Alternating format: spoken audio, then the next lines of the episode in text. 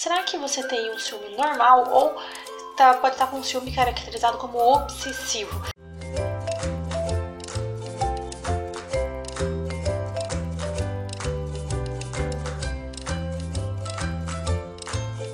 Oi, meu nome é Dayana. E eu sou o Rafael. E nós somos do canal Nos Tornamos Três. E hoje a gente vai falar sobre ciúme. A gente sabe que um ciúminho, né? Todo mundo vai passar um dia, não só no relacionamento conjugal, mas é, com mãe, pai, com os filhos, com amigos sempre tem objetos. Sempre, objetos. Sempre tem é, alguns momentos na vida da gente que a gente acaba tendo um ciúminho, né? Que também todo mundo é humano, tem defeitos e acaba tendo esse tipo de sentimento que, que não faz bem, mas acontece. Agora existe também um tipo de ciúme que é o ciúme patológico, que é um ciúme que faz mal tanto para a pessoa que sente quanto a pessoa que é o alvo daquele ciúme, que no caso aqui a gente vai falar um pouco mais voltado para o relacionamento conjugal. Bom, pessoal, primeiramente, para a psiquiatria, é, esse tipo de sentimento ele é um transtorno paranoico, é, delirante.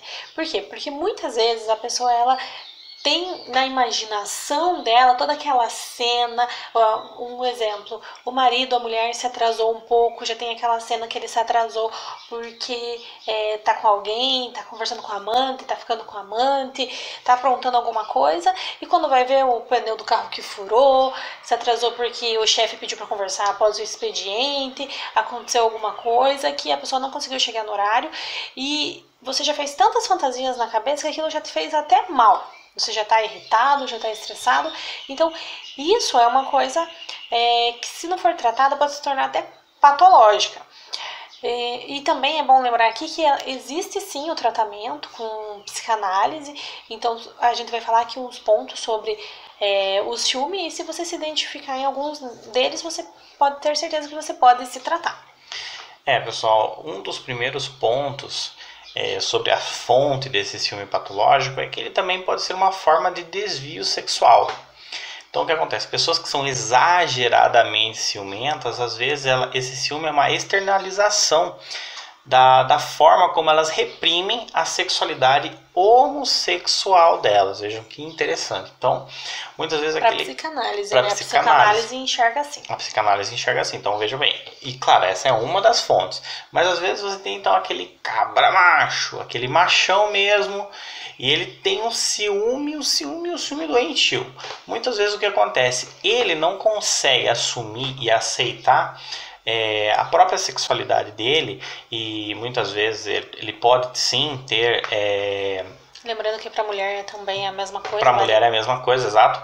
Então, é, no exemplo aqui, o homem, então ele pode sim gostar de mulheres, mas ele também pode se sentir atraído por homens. E o que acontece? Então ele está naquela festa, ele vê um homem, ele olha para aquele homem, ele acha aquele homem atraente, é, ele acha aquele homem é, sexualmente atrativo, digamos assim. Bonitão. Bonitão, charmosão e tal.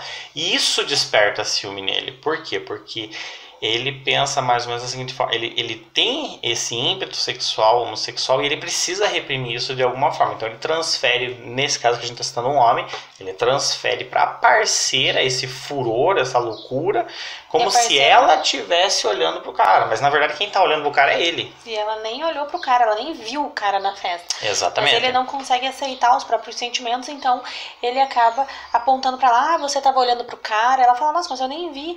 E ele fala, não, mas você você estava vendo sim, e na verdade ele que achou o cara bonito, ele que se atraiu sexualmente pela, pela outra pessoa, mas ele não consegue admitir isso. Então, por causa dessa, desse, desse reprimir né, dos sentimentos que, que ele tem, ele acaba tendo esse ciúme obsessivo também. Aí tem um outro tipo de ciúme que ele é um ciúme por falta de autoestima.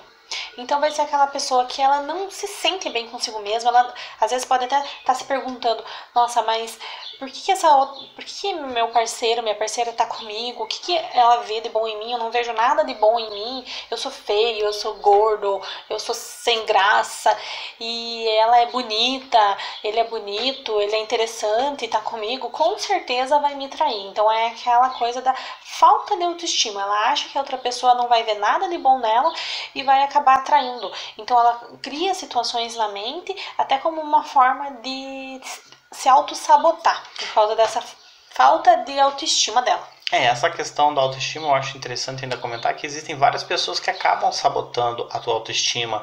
Então muitas vezes fala assim, nossa, mas essa mulher é muita areia pro teu caminhãozinho. Nossa, mas essa mulher é linda, você já se olhou no espelho, se você não abrir o olho, alguém vai pegar ela, entendeu?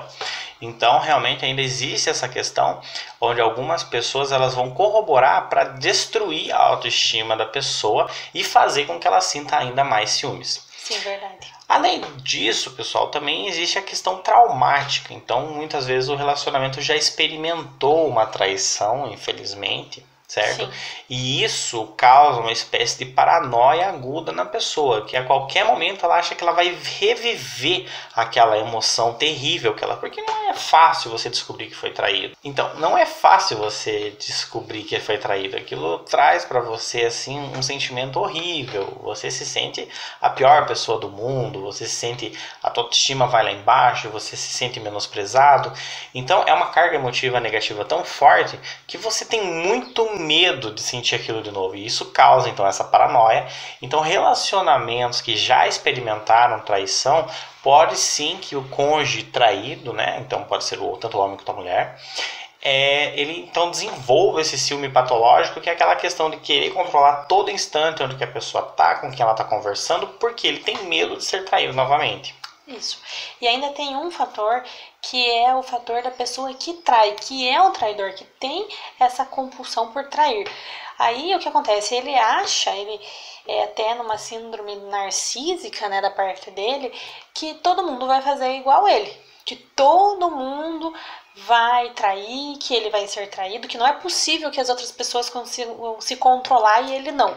Então ele vai é, colocar esses sentimentos, essa essa falta de fidelidade dele no outro também. Então ele trai, ele sabe que ele trai, ele não acaba com esse relacionamento e ele perturba, começa a atormentar outra pessoa com ciúme, acha que a pessoa vai trair, vai é, fazer coisas erradas, quando na verdade quem faz é ele. E ele não consegue admitir que o errado na história é ele, tanto por estar traindo, como também por projetar no outro as, as coisas que ele faz. E esse aí é um tipo de, de ciúme, infelizmente, muito comum. Já tive contato com vários casais que acontecia justamente isso. É, o rapaz ou a moça traíam mesmo e criavam aquela obsessão compulsiva de controlar a pessoa. Traído Exatamente. E também no sentido assim de que não suportariam de forma nenhuma uma traição. Tipo, o cara pegava todo mundo que ele pudesse, mas ele falava assim, não, mas se um dia eu descobrir que minha mulher me traiu, eu vou bater nela, eu vou terminar, não sei o que, etc. Esse tipo de besteira. Então, realmente, infelizmente, é muito comum esse tipo de atitude. Claro, pessoal, que existem outros motivos também aí que a psiquiatria pode explicar, que a psicologia pode explicar, mas esses são ah, o que a gente estudou e são os mais comumente comentados, mais comumente é, vistos. E não se esqueçam de se inscrever se vocês gostaram do nosso canal. Também compartilhe para que outras pessoas tenham acesso a esse material rumo à virada no relacionamento de vocês. É isso aí, pessoal. Até a próxima.